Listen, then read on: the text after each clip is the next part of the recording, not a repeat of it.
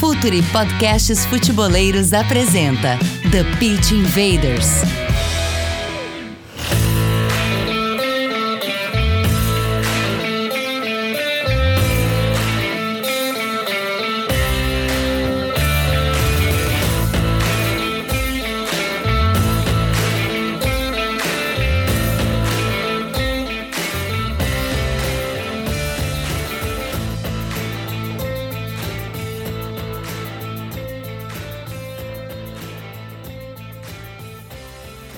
Olá, futeboleiros! Olá, futeboleiras! Futre apresenta The Pitch Invaders, episódio 253. Estamos aqui no ar para mais uma invasão futeboleira e no TPI você já sabe, a gente está aqui para debater e entrevistar pessoas que a gente costuma dizer que é tem a pele no jogo, os caras que toda semana, né, quarta, domingo, estão lá na beira do gramado ou próximo disso para falar e expor um pouco mais suas ideias sobre o jogo.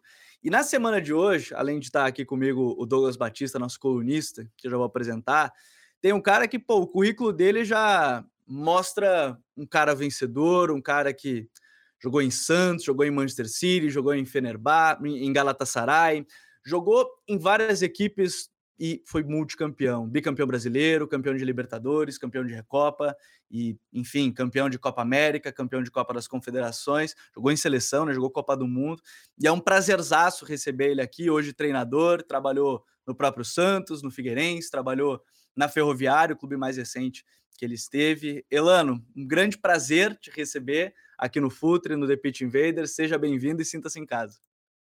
Ô, Gabriel, eu que agradeço, Douglas, um prazer é uma oportunidade bacana estar com vocês aí. Falar de futebol é sempre é muito gratificante, né? Mas para a gente, ainda mais a minha vida se resume em, em, em, futebol, né? Posso dizer, acho que sem a decisão de ser treinador é porque o futebol está na veia, essa paixão depois dos, depois dos gramados, né? Vamos falar um pouco aí, um pouco do, do ex-atleta, um pouco do treinador. Eu acho que falar de futebol é sempre bom. Ah, é verdade. A conversa passa rápido. Douglas Batista, nosso colunista também, aqui tá hoje para esse papo. Tudo bem, Douglas? Seja bem-vindo. Olá, Gabriel. Olá, Elano. É um prazer estar retornando, né? Faz muito tempo que eu não estou aqui no podcast. E, cara, que, que orgulho, né? Voltar logo tendo um cara que participou, acho que ativamente da minha infância, né? É, eu cresci vendo a seleção e o Elano jogando na seleção. Então, um prazer estar aqui entrevistando ele aqui. Vamos lá bater uma horinha de papo que vai ser muito legal.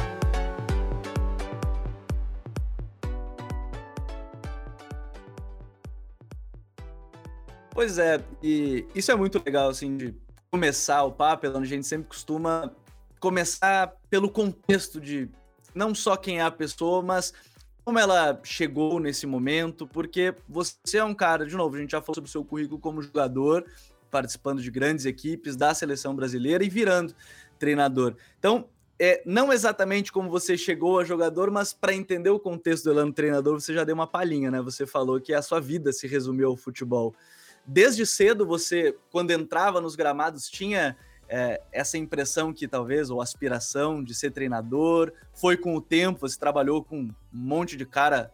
É, a gente estava revisitando isso antes da entrevista. No mínimo aí, por exemplo, Luxemburgo e o Maurício Ramalho, dois caras estão entre os top 5, top 10 maiores treinadores da história do Brasil. E você trabalhou com esses caras, trabalhou fora com outros grandes treinadores.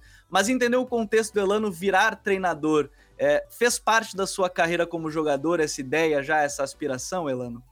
Olha, Gabriel, a questão do, né, do, do, do, ex-atleta né, e o treinador, ele as coisas que aconteceram como atleta, ela é muito importante para que você tra, traga para essa preparação, para essa evolução também do treinador, porque você tem que ter essa separação é, é, de, de, fatores, até mesmo de ações, né? Que as ações são diferentes. vou me colocar um pouco como treinador, treinado por esses grandes treinadores que eu tive. As minhas ações eram basicamente aquilo em cima do que o treinador queria e a minha pergunta tática era em cima daquilo que ele queria. E automaticamente eu tinha a, aquilo que eu fazia de melhor e automaticamente dentro do, do, do esquema ou do, do, do, conceito, do como a gente pretende chamar isso, aí eu, eu me adaptava a isso. Ou o jogo se passa por três setores, né? Defesa, meio ataque, ataque, meio defesa. De frente para trás, de trás para frente, né? E, e, e, essas peças se movem. E eu era uma dessas peças que se movia, né? Eu me movia dentro do campo, dentro dessas peças, e eu me adaptava. Tanto é que toda a minha história, tudo isso que você acabou de falar, eu joguei eu, basicamente a minha, a, minha, a minha carreira toda como atleta em várias situações, em várias funções, é, independente do lado direito ou do lado esquerdo, eu tinha uma leitura tática é, em cima daquilo que sempre que o treinador me pedia. E, e o improviso que eu tinha dentro dos treinamentos, que eu tinha uma dedicação absurda. Mas esse lado tático, ele sempre foi individual meu, né? Eu era um cara, por exemplo, um, um ex-atleta hoje, né? Um atleta que o treinador, eu gostava que o treinador me tirava, por exemplo, teve um jogo com o Atlético Mineiro, que o Leão me colocou de centroavante, eu fiz dois gols e no meio do jogo ele me trouxe para lateral direito. Então, assim, eu não me incomodava com isso, né? Era uma adaptação que eu já tinha. E essa adaptação também, eu não posso ser injusto, eu, eu trouxe isso do Guarani, né? Que a minha formação é de Campinas, né? E eu tive bons treinadores e eles exercitaram isso em mim, né? mas desde a minha infância, assim, desde a minha é, até hoje, assim, eu não consigo me ver assim, é, não adaptado ao, ao, aos esquemas do futebol. Né? E aí trazendo isso para o lado do treinador, que é o que eu que eu me preparei para ser e hoje sou treinador, é, é um pouco diferente, bastante diferente, porque eu hoje eu, eu, eu, eu, eu trabalho com, vamos colocar aí uma média de 30 atletas, né? É, que eu tenho que passar essas, esses conceitos, que eu tenho que treinar da forma que eu queira jogar, eu tenho que fazer as minhas peças se mexerem de uma forma que se adaptam também ao atleta. Porque eu acho que todo todo esquema que o treinador fez, ele fez baseado naquilo que eu fazia bem. Né? Então a minha ideia é adaptar o atleta dentro do conceito de jogo que eu acho que é importante dos, dos 30 atletas para que a gente consiga encontrar um conceito, uma ideia. E se tratando do Brasil, a gente tem, tem que estar tá sempre trabalhando com improviso, porque a gente nunca consegue montar o time que a gente quer, né? A gente sempre pega um grupo montado. Verdade. Douglas. É, trazendo novamente sobre até algo que o Gabriel falou, sobre vários técnicos que você teve ao longo da carreira, né? É, Luxemburgo, Murici, é, trabalhou com Raikar também no Galatasaray, o professor Emerson Leão. É, e se nós formos olhar, todos são muito diferentes um do outro, né? Tem uma diversidade muito grande aí. E aí eu queria saber, é, até onde trabalhar com esses caras completamente distintos é, melhorou esse teu lado tático, até visando a sua transformação posterior para técnico. Porque você passou a jogar, você jogou, né? Atuou em vários tipos de times diferentes, com formas de jogar diferentes, em funções diferentes. Então, eu gosto assim, né? Eu, eu, eu deixar bem claro que eu gosto um pouco de, eu gosto muito de falar um pouco da execução como jogador e eu trazer para minha realidade de treinador, né? É, eu sempre tive esse lado tático. Esse lado tático foi uma coisa é individual isso, é muito individual essa leitura tática que eu sempre tive. O que eu aprendi com a, o que me fez melhor na minha carreira foram esses grandes treinadores. Por quê? Os grandes treinadores, eles te acrescentam naquilo que você sabe fazer de melhor. Isso para mim foi importante.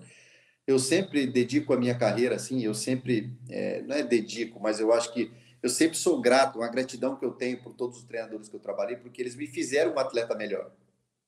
Eles potencializaram a minha carreira. Como? É, eles sabiam que taticamente eu era importante, eu já sabia fazer isso, e eles usavam isso de uma forma positiva. E eu também tinha um time bom, que jogadores que também tinham essa leitura tática e, consequentemente, essa potencialização de cada atleta, ela, ela evolui. Mas os treinadores foram importantes porque eles me colocaram em setores que era importante para eu fazer, para eu jogar. Por exemplo, eu tenho na minha carreira, poucas pessoas sabem, eu tenho mais de 105, eu tenho 153 gols na carreira. né? É, e eu muitas, muitas vezes fui volante, fui lateral direito, meses assim, né? E fiz gols, né? Pisei na área, consegui ter, construir, fui um cara muito de construção. E aí eu trago isso para o meu lado de treinador, é a mesma coisa, né? As execuções do treinador ela é diferente, porque eu não tenho o Elano na minha mão, né?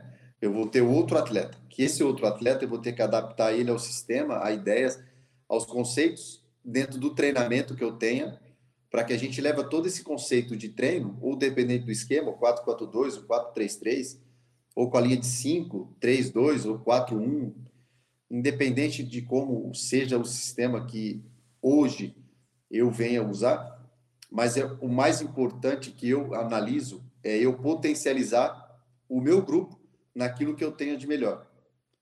E com isso, é, não é do dia para a noite. A gente não consegue fazer isso em uma semana, 10, 15 dias, 20 dias. Não.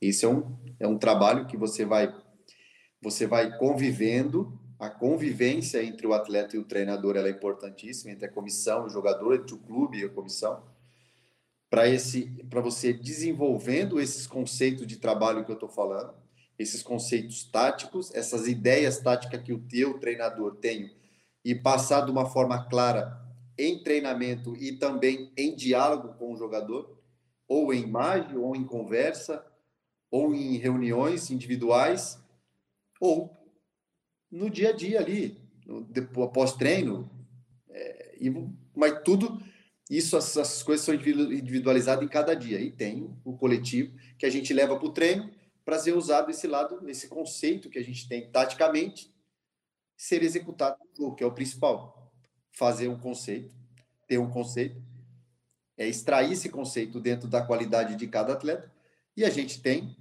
uh, o ponto máximo do, do, do conceito, o que é? Levar para o jogo. E ser executado de uma forma que a execução ela é executada por quem? Pelos atletas, não é pelo treinador. O treinador executa, vamos dizer, de segunda a sexta. O domingo vai ser executada pelos atletas.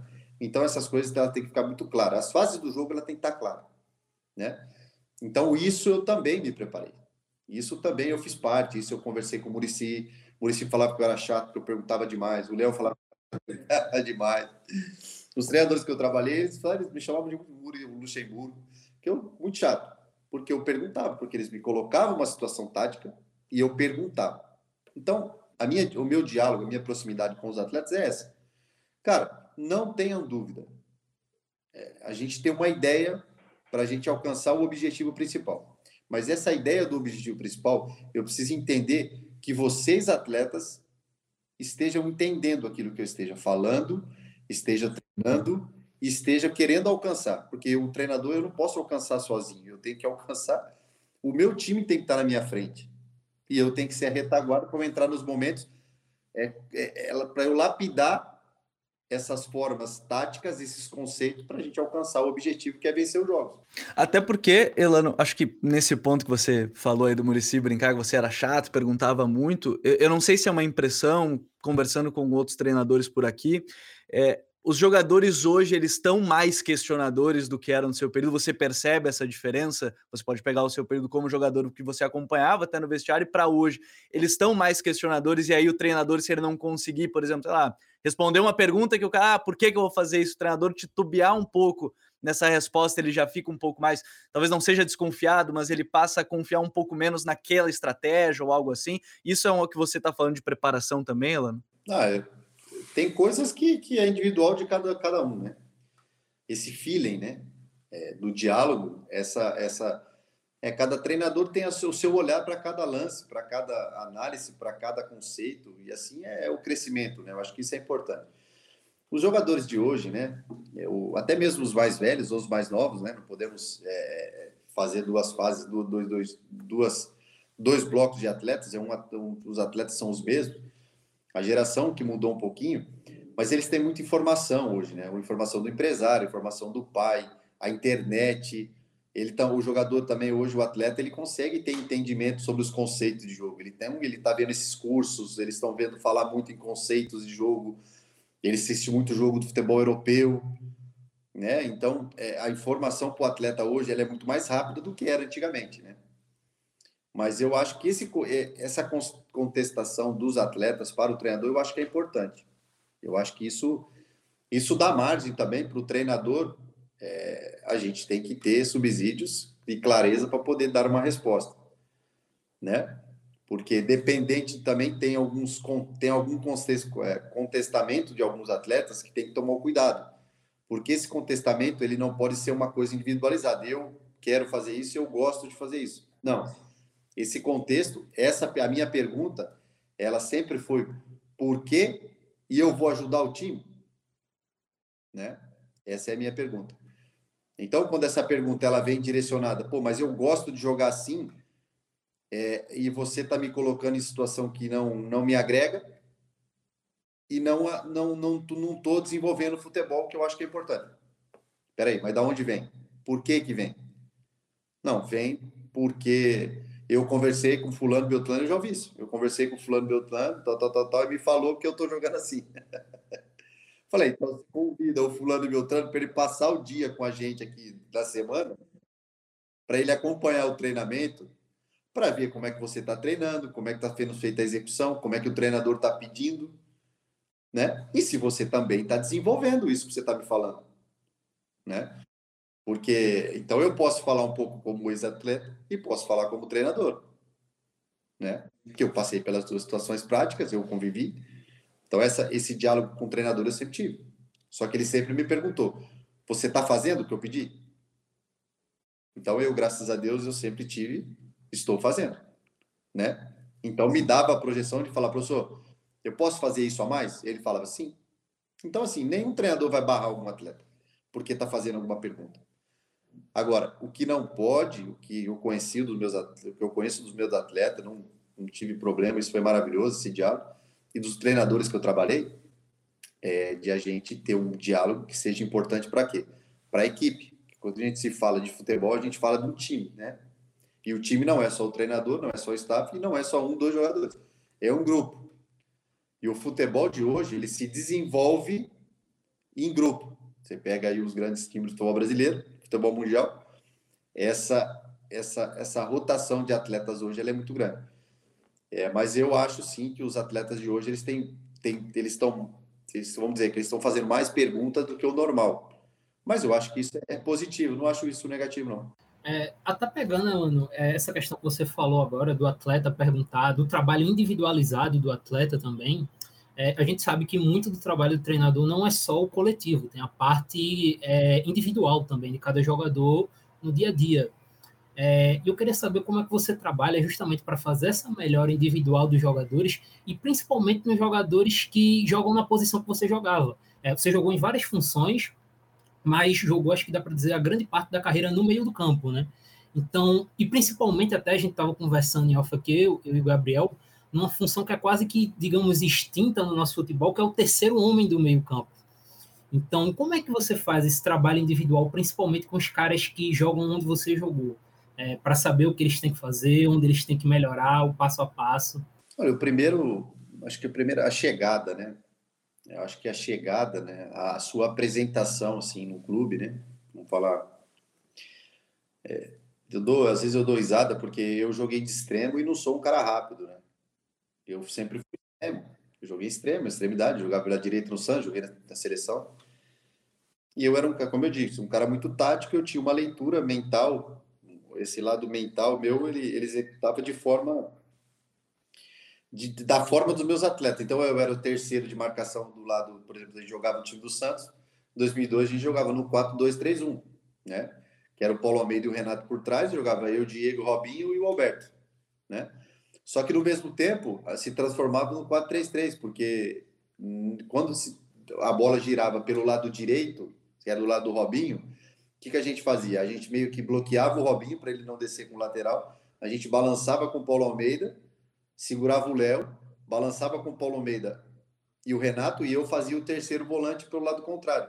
Então, na verdade, ficava 4 e 3, que ficava o Paulo Almeida, Renato e eu que a gente fazia essa. E você fez isso até na seleção, né? No próprio com o Dunga, você jogava pelo lado direito com o Robinho também, curiosamente, do lado esquerdo, né, Ilano? Na seleção fazia Felipe Melo, Gilberto Silva e eu, né? Defensivamente, né? Fazia esse esse trio aqui na frente. muitas das vezes a gente fazia o quê? É, a gente largava mesmo o Diego e o Robinho adiantado. A gente fazia o quê? Ela, a gente às vezes balançava com o Léo. O Léo atacava o extremo individual mesmo. Aí o zagueiro entrava um pouco como lateral e o Paulo Almeida entrava como zagueiro. E aí ficava eu e o Renato. Interessante essas posições, né? Então o Paulo Almeida entrava na linha de defesa, o Léo, o Léo que era o lateral adiantava na bola do lado do lado dele, e eu entrava como volante junto com o Renato. Automaticamente o Diego também dava uma força, mas nem tanto para baixo, não descia tanto ali na linha defensiva para a gente também poder contra-atacar muito rápido. E no mesmo tempo, quando tinha esse, esse, esse é, a gente conseguia ter esse contra-ataque, eu era um cara que se movimentava pelo lado direito. Então, basicamente, eu, eu movimentava é, o lado direito, eu já me transformava num terceiro homem de ataque, né? E o Diego era um cara que de construção, o Robinho era um cara de drible, o Alberto era um cara da área, basicamente o Renato era o cara da construção com o Diego e eu era o cara do lado direito junto com o Maurinho, que o Maurinho tinha uma ultrapassagem fantástica também. Então a gente se revezava. Quando o Maurinho quando, eu começava a construir por dentro com o Renato e o Paulo Almeida, o Maurinho já virava extremo. Porque ele sabia que qualquer risco que tivesse, eu virava lateral. Né? Então eu já cortava o caminho, vinha para lateral e o Maurinho ficava como extremo. E aí o Maurinho transformava nesse terceiro homem. Né? E aí, trazendo para esse lado treinador, essas variações, eu procuro treinar, né? Por exemplo, a gente vai jogar, eu joguei, vamos falar da Inter de Limeira, que foi o primeiro time o Santos, o Santos eu peguei o time montado, um time de qualidade incrível. Eu joguei no 4-3-3. Primeiros dois jogos que eu joguei foi o Atlético Mineiro na Vila, foi 3 a 1 pra gente. E depois o Atlético Mineiro na Arena da Baixada. O Atlético Mineiro tinha Otero, Fred e Robinho no ataque, né? É, Otero, Robinho e Fred já não tem tanta velocidade de 50 metros. São caras inteligentes que perto do gol traz algum perigo. Eu fiz o quê? Falei, rapaziada, vamos adiantar a linha, vamos jogar em linha alta, em bloco alto, vamos pressionar todo o tempo, vamos jogar no campo do Atlético Mineiro. Eu tinha um time de muita qualidade, jogando no 4-3-3, no 4-3-3, a linha de quatro Ferraz, o David Braz, o Veríssimos, e o lateral esquerdo agora é o Caju, jogou o Caju com o Atlético Mineiro. Aí jogou o Thiago Renato Maio, o Thiago Maio, eu acho que jogou o Vitor Bueno, aí jogava, jogou Bruno Henrique, Ricardo Oliveira e o Copete na esquerda. Então, todo momento eu pressionei, porque eu tinha o David Brasil e o Veríssimo, e os dois laterais muito rápido para trás. Então, eu adiantei as linhas e consegui ter sucesso. Ganhamos 3 a 1 com, com essas movimentações de. Nós jogamos, tivemos 60, 60, 62, 63% de posse de bola no campo de ataque, em construção. É, já o jogo do Atlético Paranaense, nós jogamos da mesma forma, no 4-3-3, mas eu já joguei no bloco baixo. No bloco baixo, por quê? porque o time do Atlético é um time que tem um conceito de muita intensidade, é um time que coloca um volume muito grande e gosta dessa trocação, né? Desse jogo de, de, de transição. Então, o que, que nós fizemos? É, de um jogo para o outro, de quarta para domingo, por exemplo. Eu trouxe o time, abaixei, fiz o bloco, bloco baixo, bem baixo, para a gente poder ter o controle, não correr muito risco de, de muitas bolas chutadas, que é um campo muito rápido também, tem que levar isso em conta. É um campo que o chute é muito perigoso, porque a bola se torna muito rápida. E, consequentemente, gente, nós trabalhamos alguns conceitos de contra-ataque, alguns trabalhos montados de treinamento para o contra-ataque. Isso em dois dias. Pela qualidade mental e tática mental do time que eu tinha, a execução foi maravilhosa.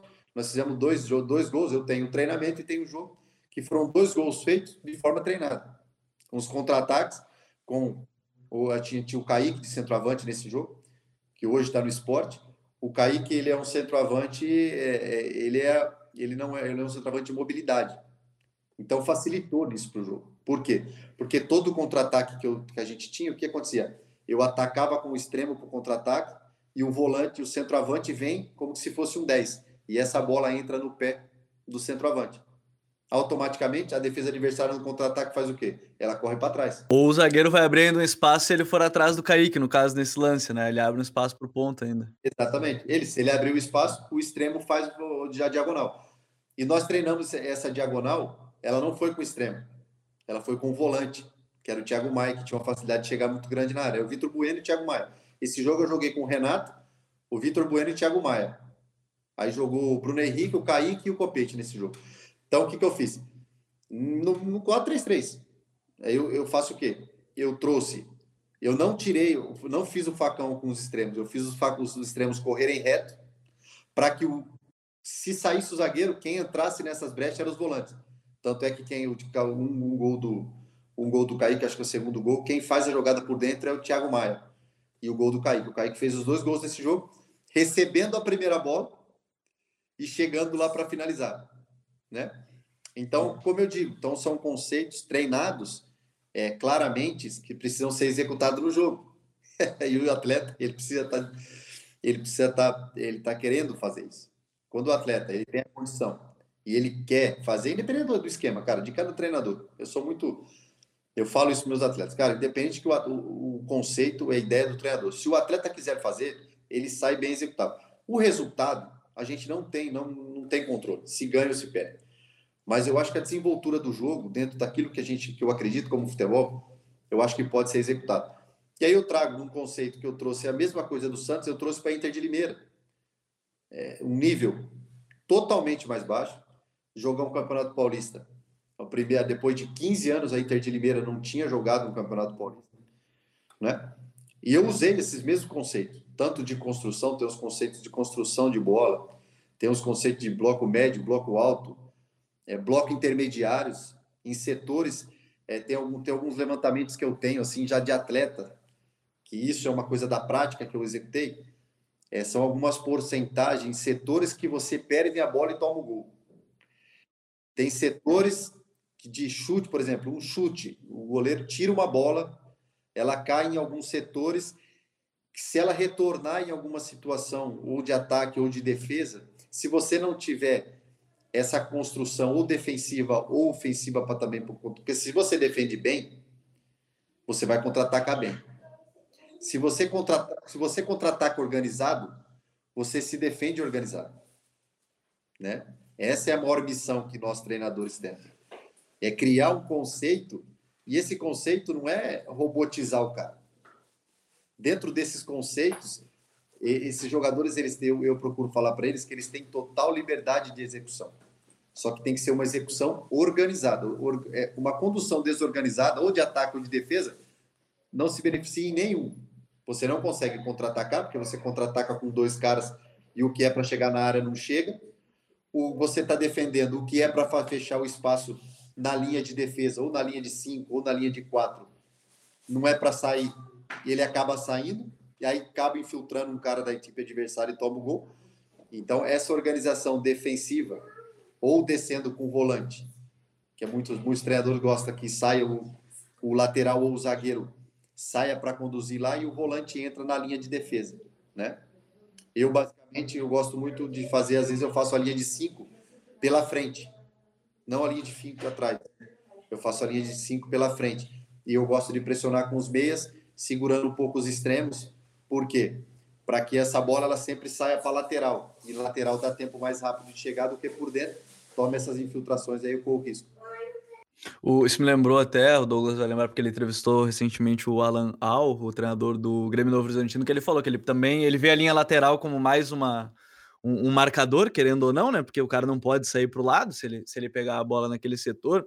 Agora, Elano, você tocou num ponto para mim que talvez seja importante, você vivenciou talvez essas duas situações, que é um calendário apertadíssimo, às vezes você não tem esse tempo para treinar, você está em deslocamento, você está em viagem, e você falou, né? Dois dias você consegue fazer essa mudança, mas é, como trabalhar também, teoricamente, essa variação, às vezes, quando você não tem esse tempo? É possível? Porque você falou, se o jogador quer, ele vai conseguir talvez fazer, é, se você conseguir fazer um treino bom nesse sentido, mas é, qual é a dificuldade de fazer uma variação, talvez, de jogo para jogo ou de situação para situação, a partir de um modelo base. Você tem um modelo base, mas aí você talvez mude uma outra coisa, um outro detalhe que seja importante, Elano. É, não é fácil, né? A dificuldade para nós treinadores brasileiros é absurda, né? Com esse tempo, né? Eu acho que eu acho que é por isso que eu falo que a gente tem que ter o, início de tudo é, é, o relacionamento. É esse bom relacionamento com os atletas. Para você ter essa, essa individualidade, ou com o cara que joga, mais ou que jogue menos. Essas informações ela tem que ser a mesma. Por quê? Porque você vai precisar de todo mundo ao longo do tempo. E esses conceitos que a gente está falando, ela se passa pelo tempo, e tempo no Brasil nós não temos. Né? Então ela passa muito pelo diálogo, pelo, eu sou um cara que eu gosto de um treino muito intenso, ele não é longo, mas ele é uma intensidade muito grande, porque o jogo pede intensidade, né? É, eu gosto de treinar o campo médio, o campo pequeno, o campo médio o campo grande. Eu gosto de abrir o campo, porque o jogo ele é aberto. E lógico que a gente, antigamente, a gente fazia um coletivo dois dias depois de jogar. Lógico que isso traz um desgaste. Na frente, hoje, com a sessão de jogo e viagem, você vai ter uma lesão. Eu também gosto de ter, mas eu gosto de fazer mais uma, uma, uma, uma essa desenvoltura tática no campo aberto. No campo aberto, com algumas faixas, né? Você demarca ali, né? Alguns setores, você vê muitos os campos de futebol hoje eles marcados, né? A linha de área a área, tem o funil que, que, que hoje se fala muito, né? Que o treinador, os treinadores tem a porcentagem, a média de gol dentro desse funil, que, que se tome, o que não toma, aonde a bola entra, a porcentagem de cada setores de risco que a bola possa entrar, e isso gera um, uma dificuldade para o adversário, ou para a gente alcançar esse objetivo, que é para a gente fazer o gol, e para a gente não deixar o adversário. Eu acho que a gente, o início de tudo é o diálogo. E depois você transformar o conceito do seu jogo em treinamento no curto período que você tem. A gente tem que se adaptar. Nós estamos no Brasil. Nós temos que adaptar isso e o dia a dia é o diálogo e treinamento, né? E eu tenho outras coisas. Né? Vídeo. É, eu gosto muito também de que ele, ele o, o Douglas me perguntou, acabei não respondendo sobre essa questão de como eu falava para os jogadores, se eu fazia, não fazia. O Douglas, eu não eu não consigo assim, eu, eu me eu não me sinto no primeiro momento bem à vontade para poder falar para o cara, eu fazia desse jeito, sabe? É, eu, eu crio uma relação é, a minha execução ela só é feita quando eu entendo que o grupo que eu trabalho, ele me dá essa liberdade, entendeu? Os grupos que eu trabalhei, Inter de Limeira e Ferroviária, eles me deram essa liberdade. Eles pediam para mim. Professor, como acontecia isso, né? Então, muitas das vezes eu separei algumas situações e pude mostrar para eles. Isso, mas partiu deles, não de mim. É, eu tive agora um jogador no, na Ferroviária, que foi assim, o GG, que é um cara, um profissional incrível. Ele conversando com ele, ele falou para mim, né? Ele estava fazendo um, ele estava fazendo um extremo. Ele era meio, eu coloquei de extremo. E basicamente eu entendia que ele fazia bem parecido do que eu fazia. Só que eu não podia falar isso para ele, né? Falei, não, eu acho que você é capaz de fazer, porque você tem qualidade, você é leve, você tem uma condição física absurda, e eu queria que ele jogasse por dentro, não que ele jogasse aberto. Tanto é que ele fez um ótimo Campeonato Paulista, me ajudou demais. E no meio disso, ele acabou entendendo. Ele falou, professor, eu acho que eu estou fazendo basicamente o que o senhor gosta, assim, né, que o senhor fez, tá? Eu falei, cara, é, eu acho que sim. Ele falou, você consegue me mostrar isso? Eu falei, tá. Então eu acabei é, relacionando isso, né? Ele me pediu, né? Mas eu identifiquei nele que ele poderia fazer o que eu achava importante, assim. Tanto é que ele foi importante. O GG é um cara que ele corria 12 km por jogo. Então ele conseguia fazer essa extremidade com qualidade.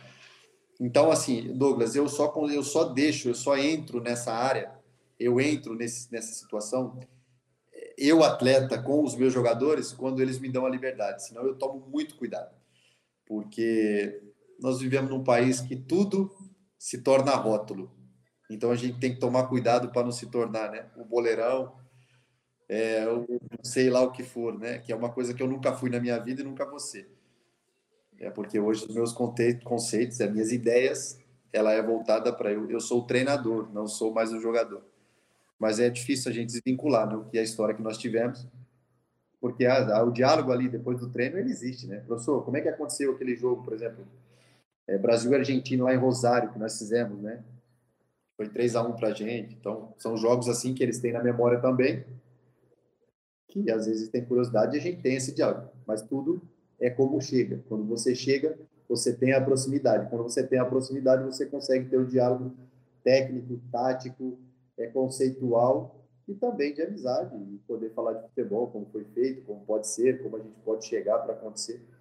Eu acho que isso é, é experiência, troca de experiência entre treinador e jogador, que eu acho que é importante. Fala futeboleiros, tudo bem? Eu espero que vocês estejam gostando do episódio de hoje. Mas antes de seguirmos com esse bate-papo, eu quero fazer um convite para vocês. Se você quiser receber conteúdo exclusivo no site, ter acesso às matérias fechadas, vai lá na aba Club e faça parte do Futuri Club por apenas 12 reais mensais ou até mesmo em planos semestrais com desconto ou até mesmo anuais você ainda vai ter direito a desconto nos cursos do Futuro. Então, fique ligado. Além disso, eu quero lembrar para vocês que esse episódio também tem o apoio do Futuri Pro, o departamento de análise e mercado do Futuri. Seu time gasta menos dinheiro e ganha mais jogos. Para mais informações, mande um e-mail para comercial@futuri.com.br. É, pegando, você está falando muito de diálogo, eu quero até trazer essa questão do diálogo, porque algo que está ficando muito marcado na sua curta carreira ainda como técnico é o seu trabalho com jogadores jovens, né? No Santos teve o lançamento do Yuri Alberto e do Rodrigo, é, ambos com 16 anos, se eu não me engano. É, teve o Ian Lucas na Ferroviária, o Lucas Braga na Inter de Limeira. E eu queria saber como é principalmente o seu trabalho psicológico com esses jogadores, porque sair da base para o profissional é uma, é uma transição muito grande, né? Em questão de pressão, em ritmo de jogo. Como é que você conversa com os atletas para acalmar esse trabalho psicológico? Olha, tem o João Vitor também do Corinthians, zagueiro, né? Na Inter de Limeira ele foi meu zagueiro, né? Cara, assim, é, eu tive a minha formação, como eu falei, eu tive profissionais ao meu lado que me ensinaram a analisar, porque eu perguntei muito. Então, vou falar de um cara para vocês, que é o cara mais importante da história do Santos, dentro e fora do campo, ele é o maior, que é o seu Zito. É, eu, todo o meu tempo de Santos, eu sentei ao lado do seu Zito e perguntava para ele: Pô, mas como que o senhor analisa? Como que o senhor vê? Por que, que o senhor acredita tanto naqueles meninos? E ao longo do tempo ele foi me ensinando. E automaticamente é, eu fui jogando e fui analisando e fui aprendendo cada vez mais. E eu joguei num time que ele é formado por garotos, né? Então tudo isso potencializou aquilo que eu gosto, né? E automaticamente o nosso país hoje ele se passa pela formação. Queira, queira um time ou não, é, vai ter que passar, porque o que, o que gira um time de futebol no Brasil hoje é a venda de jogador. Então, e, só que a venda de jogador ela se passa pela, por essa transição. Essa transição de base profissional ela tem que ser muito bem construída, né? Porque se você revela cinco por ano, se você tiver uma construção e alguém que tenha essa, essa paciência, é, essa paciência que eu digo é sentar todos os dias, cara, ao lado do campo de futebol desses meninos e analisarem. E sentar, ver atitudes deles do dia a dia lá no sub-15, no sub-13, no sub-17. E dialogar. E se aproximar desses garotos e entender o que eles pensam, o que eles querem para a carreira o como o pai e a mãe convivem, aonde vive. Fazer um trabalho mesmo de uma um, esse diálogo. Isso é uma coisa que eu amo fazer. E eu fiz isso no Santos muito tempo. E eu faço isso também como treinador nos clubes que eu passei. Ferroviário eu conheço toda a base. Todos os atletas. Se falar o nome para mim do moleque lá do sub-13, eu falo para você. Do sub-15, 17, mesmo trabalhando no profissional. Por quê? Porque eu acho que assim, é, tudo isso que nós estamos falando conceitos, ideias, trabalhos, estudos. Pô, maravilhoso. Acho que isso é um ganho. Isso é, é maravilhoso para o futebol. Só que a gente precisa entender um pouco o lado humano das pessoas. A gente precisa fazer esses conceitos humanos. E não é só no profissional. A gente pode ter construir isso na base. Porque é, a gente vai buscar, e até os 20 anos, é tudo mais fácil para a gente aprender. A gente fala outras línguas, a gente tem mais tempo para estudar, a gente tem mais tempo para tudo. A gente tem mais tempo também para não aprender. Então, é isso. Então, é o Rodrigo, por exemplo, no Santos, quando eu subi o Rodrigo, eu não subi o Rodrigo de uma semana para outra, porque todo mundo falava que o Rodrigo era bom. Eu acompanhei o Rodrigo dois anos na base. O Iro Alberto, o Caio Jorge jogava no Sub-15, eu acompanhava. O Sandri, então, assim, se você falar no Santos hoje, se você falar pro Santos, o Santos vai falar, pô, eu jogava futebol, futimesa com o Elano na praia. Então, o meu diálogo, o meu relacionamento com eles era muito mais além do que eu fazia. Era uma, eu queria entregar para eles a, esse diálogo. Qual é o diálogo? Cara, para você chegar, você quer ser um atleta do jeito que você sonha ou você quer ser um atleta, você alcance a, a metade da sua carreira e não passa dali? Ou você faz isso é diferente de todos. O meu pai sempre falou: 17, 18 anos é uma vez só na vida. Se você não se preparar para 17, 18 anos, hoje 16 o moleque tá jogando. Então esse lado mental, esse lado é, é diálogo, aonde eu procurei passar para eles, que eu trago para os meus atletas jovens. Eu me relaciono, me aproximo, ensino para eles a realidade, só que quando vem para trabalhar, eles vão ouvir a verdade. Por que a verdade? a verdade do conceito como tem que ser feito para se jogar no time profissional. Para se jogar no time profissional, você vai ser tratado igual todos, você vai ter que ser cobrado igual todos e você vai ter que ter resultado igual todos. Né? A gente não pode fugir disso, porque a gente trabalha com resultados.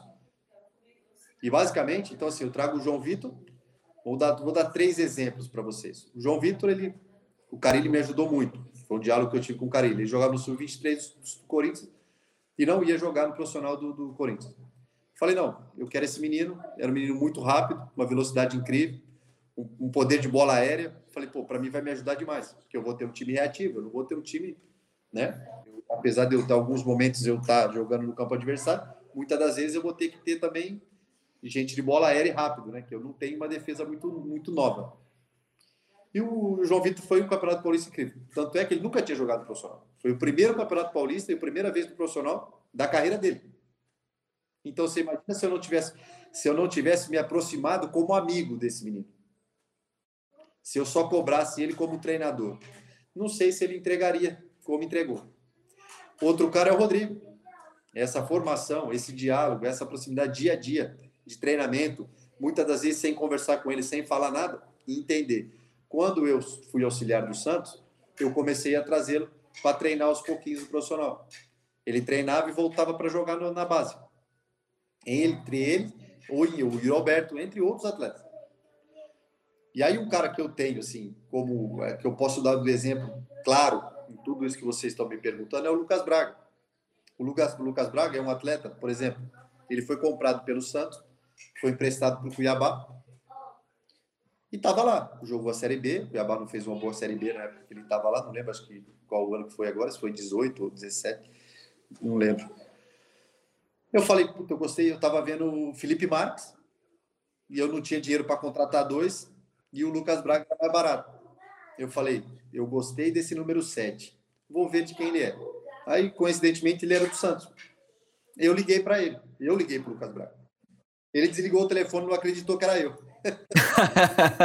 ele falou, não, é possível, eu ia no Pacaembu. É trote, é trote. É, eu fui no Pacaembu, você tá me ligando agora? Não. Ele é Santista, ele, né? Ele gosta muito daí. Então, basicamente, assim, eu consegui trazê-lo para a Inter. Ele jogou o Campeonato Paulista comigo. Foi o melhor, foi ele junto, assim, ele foi um dos melhores jogadores que eu tive, assim, dentro do Campeonato Paulista na Inter. Fez um, teve uma desenvoltura fantástica. E o, todos os times do interior, você coloca aí cinco, seis times, queriam contratar ele. Os caras me ligaram e falaram assim: ó, eu quero comprar e quero que o Lucas Braga, tal, tal. Aí chamei o Braga, falei, Lucas, a situação é essa. Esse menino falou assim para mim, por isso que eu falo dessa relação de diálogo. Professor, eu quero jogar no Santos, o que eu tenho que fazer? Ele falou para mim.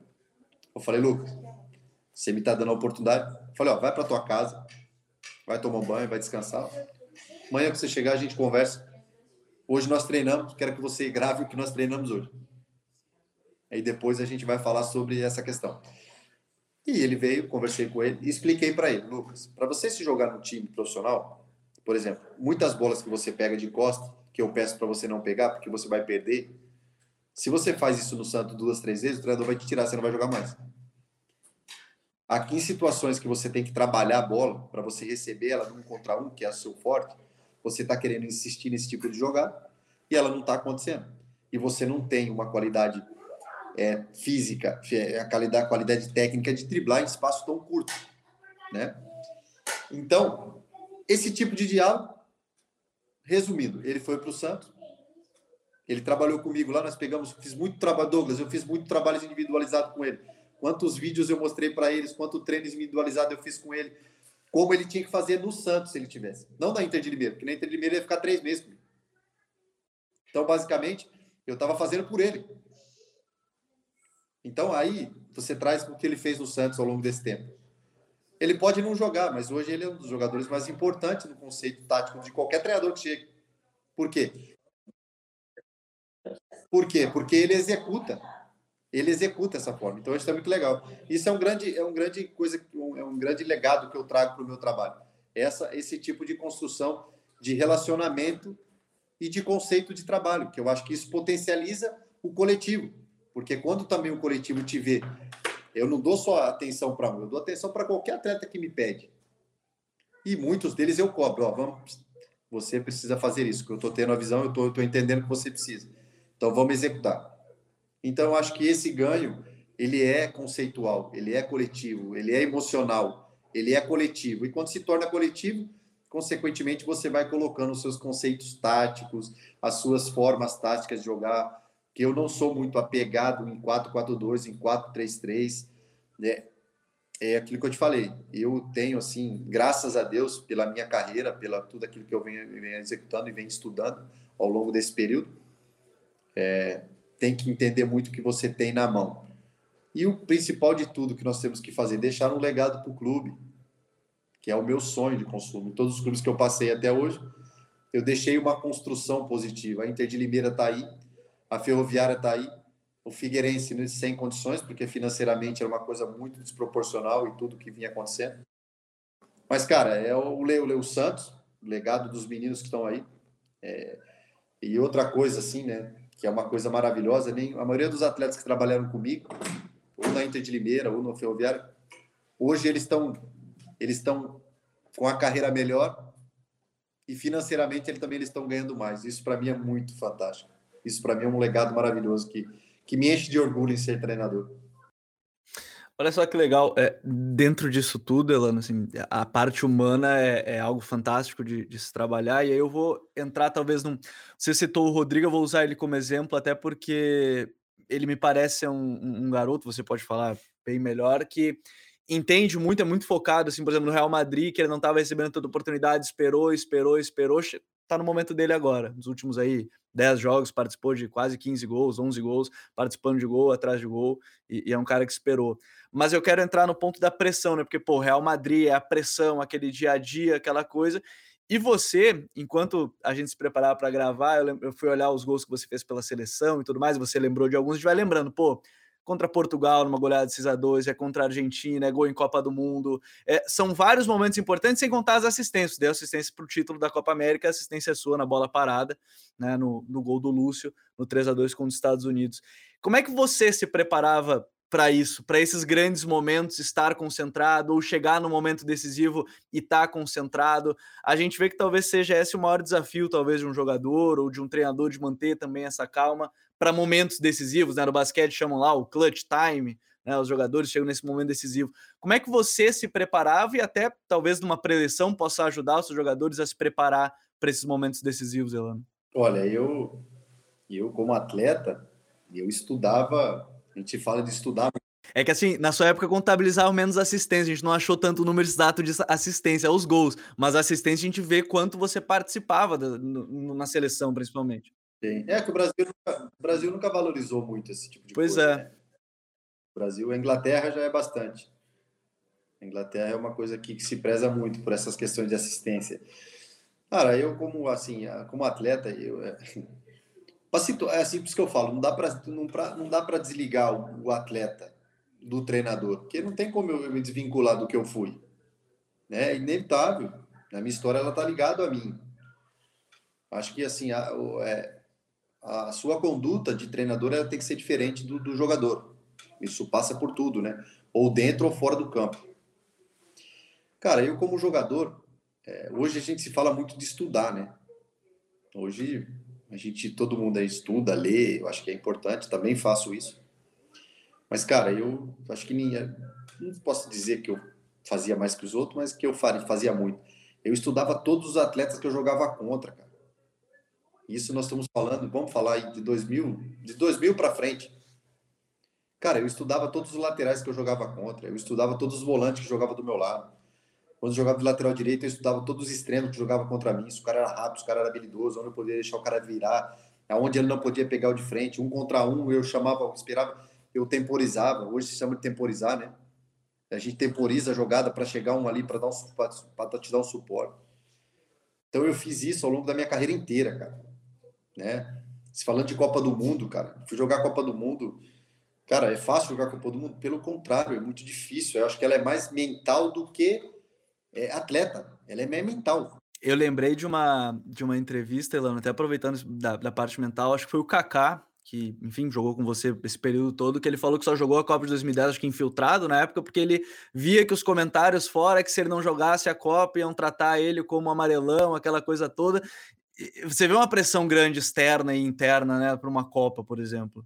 É absurdo, cara. É, eu posso falar assim de convivência. Eu convivi, além de jogar a Copa do Mundo, que é uma coisa maravilhosa, é uma pressão gigantesca. Eu convivi, eu convivi e convivo com muitos atletas que jogaram em alto nível. Semana, por exemplo, há dois dias atrás eu estava eu sentado tomando café, eu tava eu, o Careca e o Zé Sérgio. Cara, esses caras são. Se, quando se fala de futebol, se fala desses caras. Né? Então, assim, é, eu sempre me preparei para esses momentos difíceis. Se a gente quer se tornar grande, nós temos que ganhar grandes batalhas. Essa foi a grande, é a grande luta que eu tive dentro de mim. E quando, como se ganha, como se conquista grande? É, eu, por exemplo, vocês, vocês comentaram aí o gol, né? Eu fiz dois contra a Argentina, um contra a Itália, um contra Portugal, né? Dois em Copa do Mundo. E eu fiz em, os dois últimos brasileiros do Santos, eu fiz os gols, né?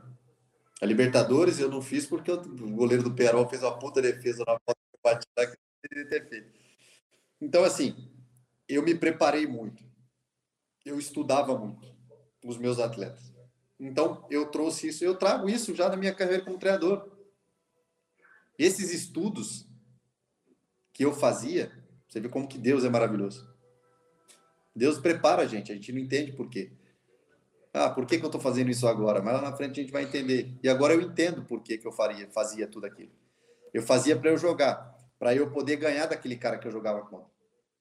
Mas hoje eu vejo que todo esse estudo que eu fiz que todo esse estudo que eu fiz, ele me traz e remete a essas coisas de treinador, que eu tenho que analisar os meus adversários, eu tenho que analisar os conceitos dos treinadores que jogam contra mim, as porcentagens de cada ações de cada treinador defensivamente, a bloco médio, bloco alto, bloco baixo, independente de como a nomenclatura que a gente queira usar, né?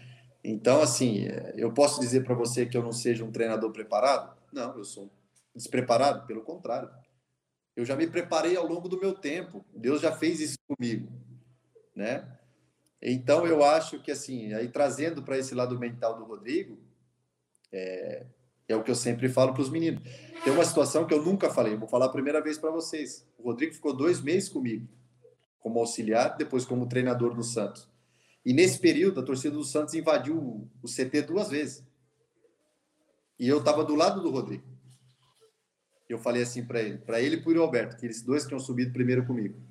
Falei, garoto, tá vendo isso aí?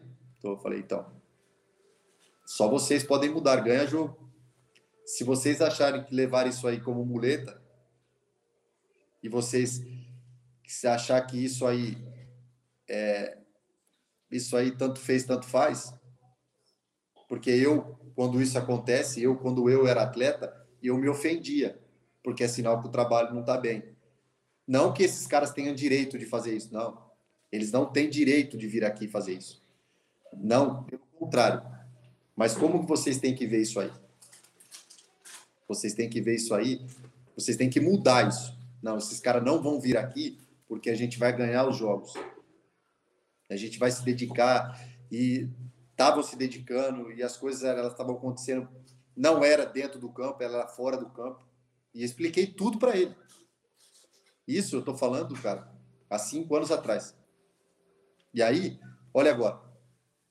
Aí vem no menino que eu estou te falando.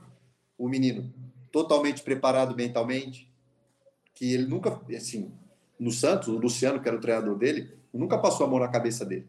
Eu vi isso de perto. Então, esses meninos precisam entender o quê? Tem a cumplicidade, tem a amizade, tem o lado humano, mas eles precisam entender uma coisa, meu amigo, é futebol, e futebol precisa de resultado. Se não tem personalidade para suportar, vai ter dificuldade. Isso é claro. E não sou eu que estou falando, não sou eu que vou tirar e não sou eu que vou dar.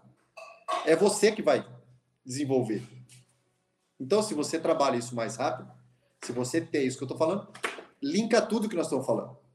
Esse cara que vive do lado dessa, desses meninos, eles têm que estar preparados para isso. Para poder, é, a cada ponto importante, você colocar no coração desses meninos. Porque a execução é deles. Mas aí você pega, anos atrás, eu não tenho dúvida que assim, eu não posso, eu acho que seria egoísta demais da minha parte em falar do Rodrigo sem falar de todas as pessoas que ajudaram, né? Que a formação do Rodrigo passou por ele. Eu fui um instrumento usado por Deus para estar ali naquele momento, naquele convívio com ele e mostrar o caminho para ele daquilo que eu vivi. Eu acho que isso foi importante. E depois, como treinador, eu coloquei ele dois jogos, com 16 anos. Então, é... então a gente se fala esse lado leitura, lado estudo, lado tático, lado conceitual, lado estratégico, lado relacionamento. Eu faço isso há muito tempo e como treinador, o que o curso da CBF, que é muito positivo, que tem me ensinado demais, foi esse relacionamento fora do campo. Relacionamento com o presidente, relacionamento com diretores, relacionamento com empresários, um diálogo para você chegar num, num conceito, porque todo mundo é importante. E outro conceito, uma coisa maravilhosa que eu deixei, em todos os clubes que eu joguei, os diretores executivos que eu trabalhei são meus amigos. Então eu acho que o resultado ou não, a gente transforma vidas. Eu acho que além do resultado, eu acho que a vida ela está em primeiro lugar e eu não tenho dúvida assim que que tudo vai dar certo. Tudo já vem dando certo na minha carreira. Então é, esse lado conceitual eu tenho, que eu convivi muito tempo, li muito tempo, busquei tem o Kleber, encontro o Kleber, lateral esquerdo do Corinthians. Hoje a gente até brinca, né? Eu falo, cara, o cara que eu mais tenho camisa na minha casa é tua, velho. Porque assim, o Kleber, velho, eu falava, irmão, porra, não vai, não vai dar, velho. Você não vai poder cruzar uma bola hoje. Ele falou, cara, você é muito chato, cara. E a gente ficava nesse diálogo assim, adversário, é Corinthians, sabe? Então eu passo para meus atletas, cara. Você tem que olhar para o cara não com raiva. Ele é seu adversário, mas, meu, você tem que ser melhor que ele. Para a gente ganhar o jogo, você vai ter que melhor que ele, você vai ter que correr mais que ele, você vai ter que se dedicar melhor que ele. E dentro disso, a gente tem um esquema tático, a gente tem um conceito tático. Nós treinamos para executar as coisas de uma forma que nós, treinadores, a gente está vendo como vai acontecer o jogo. Agora não é você que pega a bola no final e pode decidir, né? Você passa essas Exatamente. coisas. Exatamente. A gente mostra para ele. Eu mostro para o atleta, por exemplo, ó, se você dá a bola aqui, se você inverter a bola nessa situação, ela vai estar tá livre. Pode ser com qualquer conceito de adversário. Dependendo da situação onde a bola está, se você conseguir meter a bola aqui, ela, o campo está livre lá. Então, o jogador que vai receber a bola, ele não precisa esperar a bola para chegar, sai correndo. Só que esse cara que está com a bola, ele vai ter que ter a qualidade para meter a bola no, no, setor exato. E aí tem o setor, né? Tem a, as jogadas sincronizadas, que eu costumo dizer, que é mais ou menos igual um nado sincronizado, que você constrói uma, duas, três jogadas e o quarto vai correr. A gente constrói duas, três, quatro troca de bola e o quinto ou o sexto vai correr. Ou seis, sete troca de bola e o oitavo ou o nono vai correr para profundidade. Então tem esses conceitos ou para você construir a jogada, para você ter a posse de bola ou para você finalizar a jogada. Então depende de como você queira, depende muito do time que você esteja na mão. Mas isso se dá, dá para fazer com a linha de 5, fazer com 5-3-2 ou com 5-4-1, é, ou com 4-4-2 ou com 4-3-3, independente de como você queira. É, é aquilo que a gente fala. A gente tem que entender. A Ferroviária eu montei, tive 20 dias para treinar e joguei o Campeonato Paulista. Foi bom? Foi. Mas teve dificuldade? Bastante. Mas como não vai ter? Com 20 dias de treino? Lógico que vai ter dificuldade. O time da Série D que eu peguei, por exemplo, que eu consegui. Eu montei o time. Futebol não se explica. Eu montei no meio do campeonato. em 21 jogos eu ganhei 20. Tomei, eu fiquei 11 partidas invictas, fiquei 8, 8 rodadas, 8, 11 rodadas, 10 rodadas sem tomar gol. Ah, mas é a Série D. A Série D, por média, de bola aérea na área, bola cruzada na área, elas são em média de 10 a 15 por jogo. Não, sem contar que tá, tá, todo mundo no mesmo nível. Você está na Série D, a sua missão é a Série D. Não, não, tem muito o que, né? Então, essa, então, quando eu falo de. Quando eu falo, eu, eu também quis transitar nessa divisão. Porque foi, foram divisões que eu não tive. Foram experiências que eu não vivi. Então eu estou falando para vocês do que eu vivi. Que eu tive lá. Eu viajei sete, oito horas de um ônibus. Eu viajei um, dois dias para chegar em casa. Eu joguei em campo 68 por 90. eu comi pizza no meio do campo com os caras. Comi. Eu carreguei baú no aeroporto. Agora. Estou falando há um ano atrás. Isso é ruim? Não, pelo contrário. Isso é uma experiência. Pô, mas nós estamos falando aqui de conceito de jogo, lado tático, lado dos resultados. Sim. Mas eu estou falando do lado humano, que a gente vai chegar no campo para tudo isso ser construído, a gente vai chegar no campo. E para o campo ser de uma forma que o conceito ele exista, eu preciso da execução do atleta. O atleta precisa estar comigo, senão fica difícil. É, Elano, é, você falou agora da Ferroviária, da Série D, e algo que me chamou muita atenção nesse time é que vocês tinham uma transição ofensiva muito forte. É, uma troca de corredor muito rápida, a bola variava rápido dos lados e chegava muito bem no, no terço final para finalizar. É, alguns gols foram bem feitos assim, né, nessa transição ofensiva. Eu queria saber um pouco do trabalho no dia a dia para é, fazer essa transição ofensiva funcionar. É, o ataque ao espaço no momento correto, é, essa troca de corredor incessante o tempo todo. É, como é que é essa questão no dia a dia? Porque é tudo muito bem organizado e muito bem orquestrado. E é como você disse, né? É, numa série D onde todos estão no mesmo nível. Então, como é que é esse trabalho? Olha, são, são assim, são duas situações. A situação de transição, eu acho que ela é um pouco mais fácil de ser trabalhada, porque você faz trabalha no bloco baixo e você tem basicamente ali 50, 60 metros de campo para correr e para frente todo jogador quer ir. e você tem os corredores. Normalmente você tem ali um meia ou dois meias ou um volante que consiga chegar na transição mais rápido na área, ou você tem dois extremos de velocidade que chega lá muito rápido, né? Eu basicamente na ferroviária eu não tinha dois extremos de muita velocidade. Eu tinha os extremos meus de velocidade era de 30 a 40 metros, mais de 50 a 60 eu tinha um pouco de dificuldade. Mas eu conseguiria eu consegui chegar muitos com laterais. Então, basicamente, os meus corredores eu fazia como? É, eu tinha o Mezenga, que era um cara que também vinha ali trabalhar como. Me fugiu a palavra agora. Me fugiu o termo agora. O, o, Mezenga vinha receber essa primeira bola, como acabamos de falar, uma coisa do Kaique na situação do Santos. E eu trazia os extremos por dentro, para correr nesse corredor central, ao lado do Mezenga, para que eu pudesse segurar os laterais nessa situação fechada, que basicamente é o que os treinadores gostam de fazer defensivamente. E eu atacava com os laterais, né? Nesse contra-ataque. Pô, mas como isso acontece? Quando essa primeira bola ela consegue chegar no centroavante, no, na intermediária de ataque, os meus laterais com os meus extremos já tem que estar tá correndo. Isso porque eu seguro o volante. Quando eu seguro o volante com os dois zagueiros e basicamente dois volantes, eu tenho quatro para defender e eu estou numa transição de ataque. Então, quando um extremo ele está aberto, o meu lateral tem que atacar por dentro, mas atacar lá na área mesmo.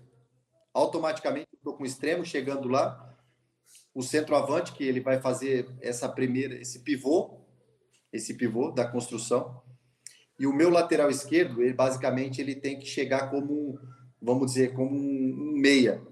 Eu formar dois, então você vai ficar com dois extremos dentro da área, um lateral chegando e um lateral e um meia para a segunda bola. E com o extremo chegando na profundidade de, de, de, campo. Ou essa bola metida por dentro. Porque se não tem, se não tem o bloco, a linha de quatro construída por dentro do adversário, a bola vai entrar por dentro em direção ao gol. Então fica mais fácil. Mas normalmente essa linha de quatro ela está montada. Então você vai ter que ter essas infiltrações nessas, nessas nesse, nesses setores da linha de quatro. Então, eu gosto de ser, ter, sempre ter essas infiltrações, principalmente quando se fala de transição. Transição tem que ter, tem que atacar o espaço, né? Que a gente fala. E tem que ter jogador para isso. Porque nem jogo, nem todo. Você atacar o espaço com um campo reduzido é mais fácil. Você atacar o espaço com um campo de 60 metros, nem todo atleta consegue chegar rápido. Eu não conseguia. Eu, por isso que eu gostava de receber a bola. É isso aí. É isso aí. O treinador colocava para essa bola desenrolar e chegar em mim. Aí eu tinha essa, esse lançamento, 40, 50, 60 metros, que eu gostava de fazer. Então, é, é basicamente é a mesma coisa. Então, 60 metros, a gente vai ter que atacar o espaço com o jogador de velocidade e chegar com o jogador para finalizar de trás. E quando então, o adversário está com um bloco baixo, eu gosto mesmo é de ter as posições definidas entre esses quadrados adversários, porque eu digo sempre, quando está formada a linha de 4, 4, 4, 2, esses aqui tem um quadrado, aqui tem outro quadrado. Então, se você. Então, normalmente a gente faz os rondos. Para que serve o rondo? Os jogadores têm que jogar dentro desse quadrado. Então, o jogador não precisa sair do meio e começar a vir jogar para cá, porque ele tem. Ele está fazendo o que o adversário quer. Então a gente vai ter que quebrar essa linha, a primeira linha, para essa bola entrar aqui. Só que quebrando essa primeira linha, com esses jogadores infiltrados entre as linhas, essas, essas, esses quadrados, que eu costumo dizer assim, ó, que aqui são quadrados, né? São uma linha de quatro. Aqui é outra linha de quatro. Então, esses jogadores dentro dessas linhas, ele tem que ter o passe. Aí que eu falo da jogada do sincronizado. Tem a linha de quatro. A bola vai chegar aqui. E aí, o que, que vai acontecer? Você tem um jogador que consegue transitar com essa bola com facilidade? Ele é de drible ou ele é de toque?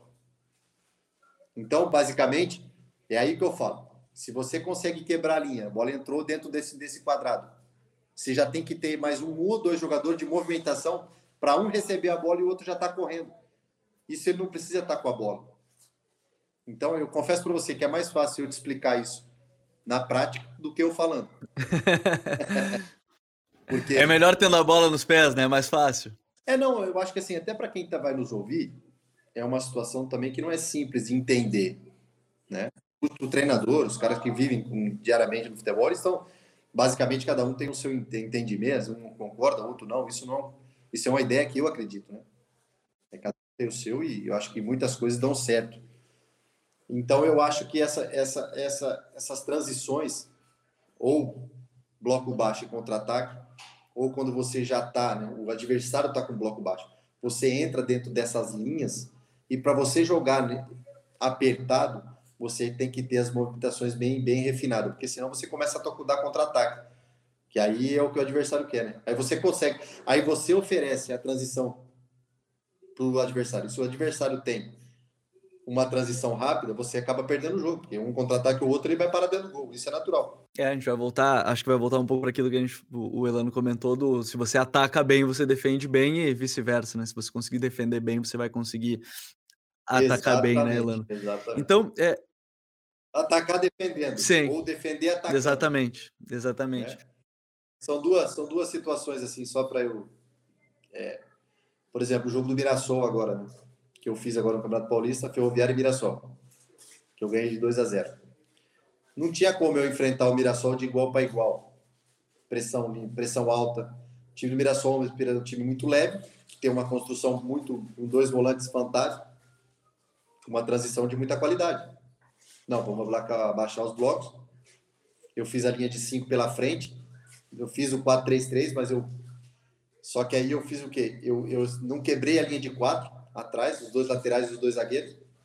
Eu trouxe os meus extremos com os laterais do, do... Eles estavam bem próximos, né, do lateral. Bem próximo. Por quê? Só que essa bola de linha de fundo, quem ia era o lateral meu. Não era o meu extremo. Para quando eu conseguisse roubar, eu ter a contra-ataque, porque onde ia estar o espaço? Nas costas dos dois laterais. Só que a jogada ia acontecer pelo lado esquerdo, por exemplo.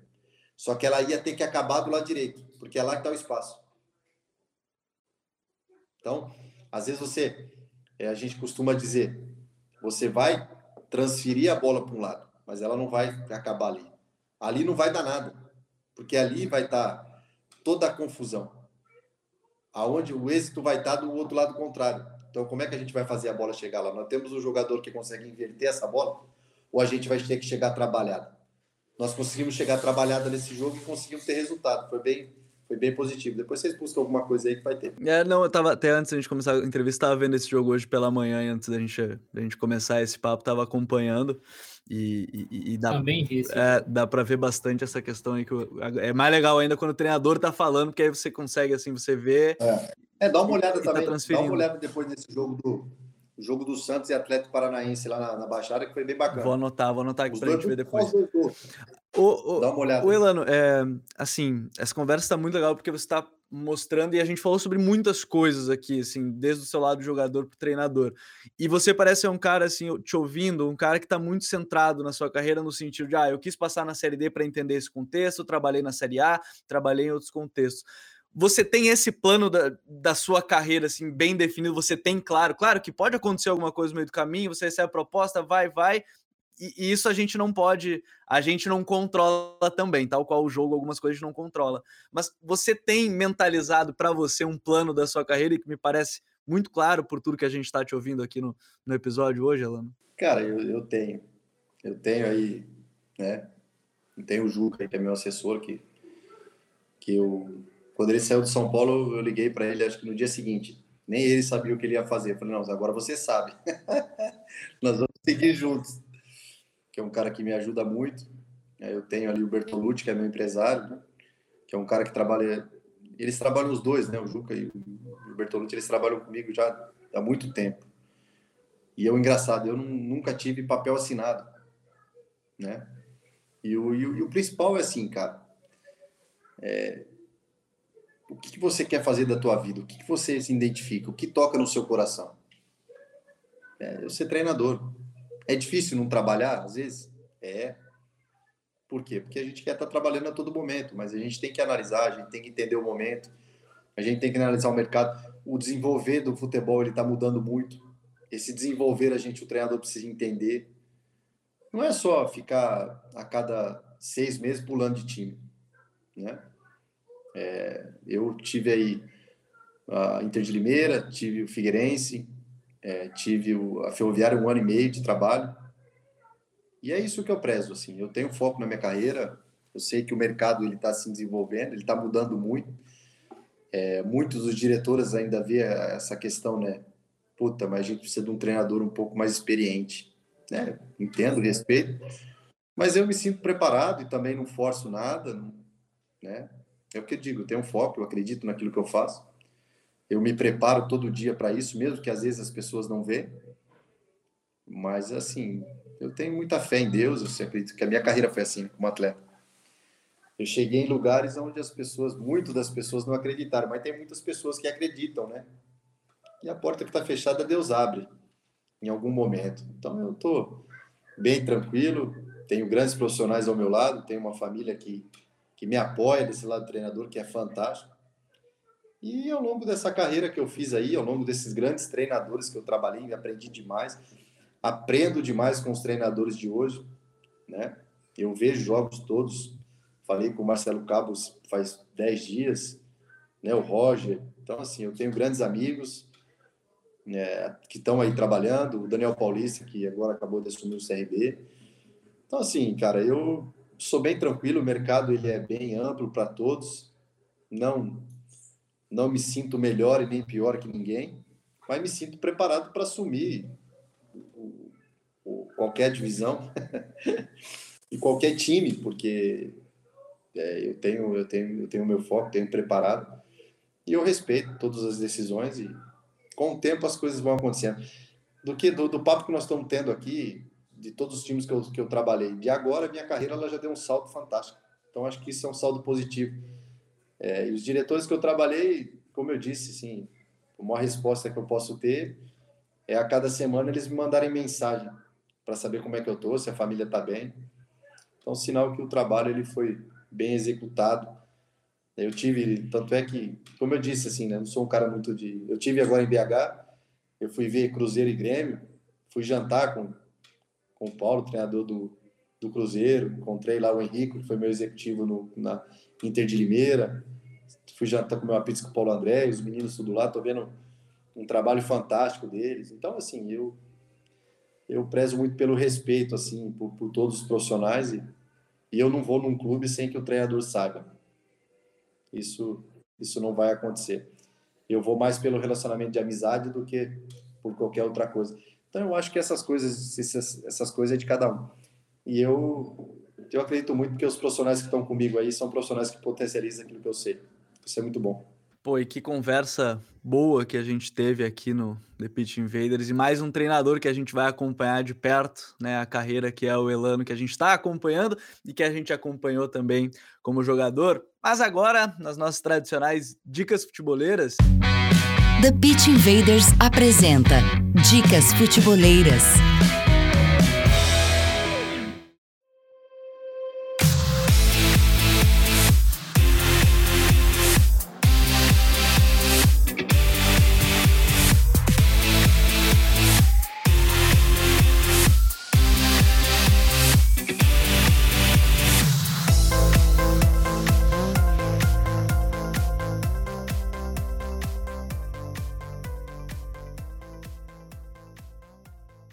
Quero trazer primeiro, a gente falou pô, do Santos Delano, de, de, enfim, agora o trabalho dele. A minha dica vai ser o livro do, do PVC, Escola Brasileira de Futebol. Acho que é legal, porque a gente falou de grandes treinadores e eu acho que é legal a gente também é, exaltar bastante o nosso futebol, que tem muita coisa boa, muita coisa boa mesmo, muitos treinadores históricos. É, a gente conversou aqui na abertura mesmo, eu falei, o Elano trabalhou para mim né? Eu, Gabriel, aí, esse é outro debate, mas dois dos cinco principais da história do futebol brasileiro, com o Murici e com o Lucha. O Lucha, para mim, é top 3, para não dizer top 1, né? Junto com o Tele, em importância no futebol brasileiro. E, enfim, eu quero indicar esse livro, Escola Brasileira de Futebol, que é muito bom. Douglas, qual é a tua dica pra gente? Ah, indicar minha entrevista com o Alan Al, né? É, ficou muito bom, cara. Quem puder dar uma moral aí no site do Futuro, e assim, saiu a primeira parte, né? Eu dividi em duas partes primeira parte a gente focou mais em pegar a parte dos aspectos defensivos dele, dos conceitos. E aí acredito que daqui para o dia 25, 23 de maio vai sair a parte 2, onde a gente conversou mais sobre os, é, a parte ofensiva dos times dele. Então tá bem bacana a primeira parte, já tá no ar, e logo logo tá a segunda parte lá. Todas as dicas estão aqui na descrição desse vídeo também no, no episódio em áudio. Elano, qual é a tua dica futeboleira para quem está nos acompanhando hoje? Cara, eu assim, eu, eu sou um cara que eu não era, eu não era muito de ler, né? Quando eu jogava, eu, meu, meu, meu conceito de ler veio muito com as minhas filhas. Minhas filhas lê muito. Eu li o Onze Anéis, né? Que é fantástico. E eu assim que além do livro uma mensagem que o livro deixa, tudo isso que nós falamos hoje, né? Ele fala da simbolia, assim, a, a, a o que significa o anel, né? Da NBA, né? do ganho, né? E do amor que ele construiu entre eles e os atletas, e sendo, nós estamos falando de Pippen, Scott Pippen, Michael Jordan e, e pra, por aí vai. Então, assim, eu indico, e, entre outros, né? Temos aí grandes figuras do nosso futebol aí escrevendo, né? As entrevistas aí com o Douglas Todo lá também que tem uma, uma experiência vasta aí na, na, na divisão, principalmente Série B, né? É, eu, assim, eu apoio tudo, cara. Tudo que é bom eu apoio. Mas eu indico aí, 11 Anéis aí, o livro que é, que é um, um líder, né? Phil Jackson, um líder, que ganhou três, 11, 11 títulos com três ou quatro franquias diferentes. Né? É, aí tem aí tem do, do Ferguson, né? Tem o do Guardiola, que aí que é mais tradicionais, né? Tem aí o, livro que eu gostei muito, foi o Monge Executivo, né? Então, assim, são livros que me ajudam muito também na, nesse lado emocional, gestão do treinador, execução. Então, tem muita coisa, cara. Tem muita coisa boa aí. Bom, Elano, eu espero muito que você tenha se sentido à vontade, gostado desse bate-papo e que a gente possa conversar em breve no futuro, lhe acompanhar de perto mais uma vez, acompanhar os seus trabalhos. É, se agora a gente sempre diz que você é da casa, agora você é um invader como todos nós. Obrigado mais uma vez por ter estado aqui com a gente. Eu que agradeço aí. Gabriel, obrigado, Douglas.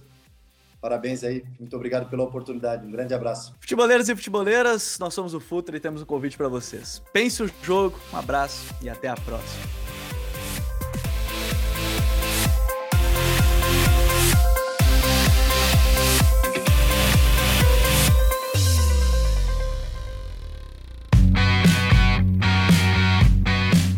Culture apresentou The Pitch Invaders.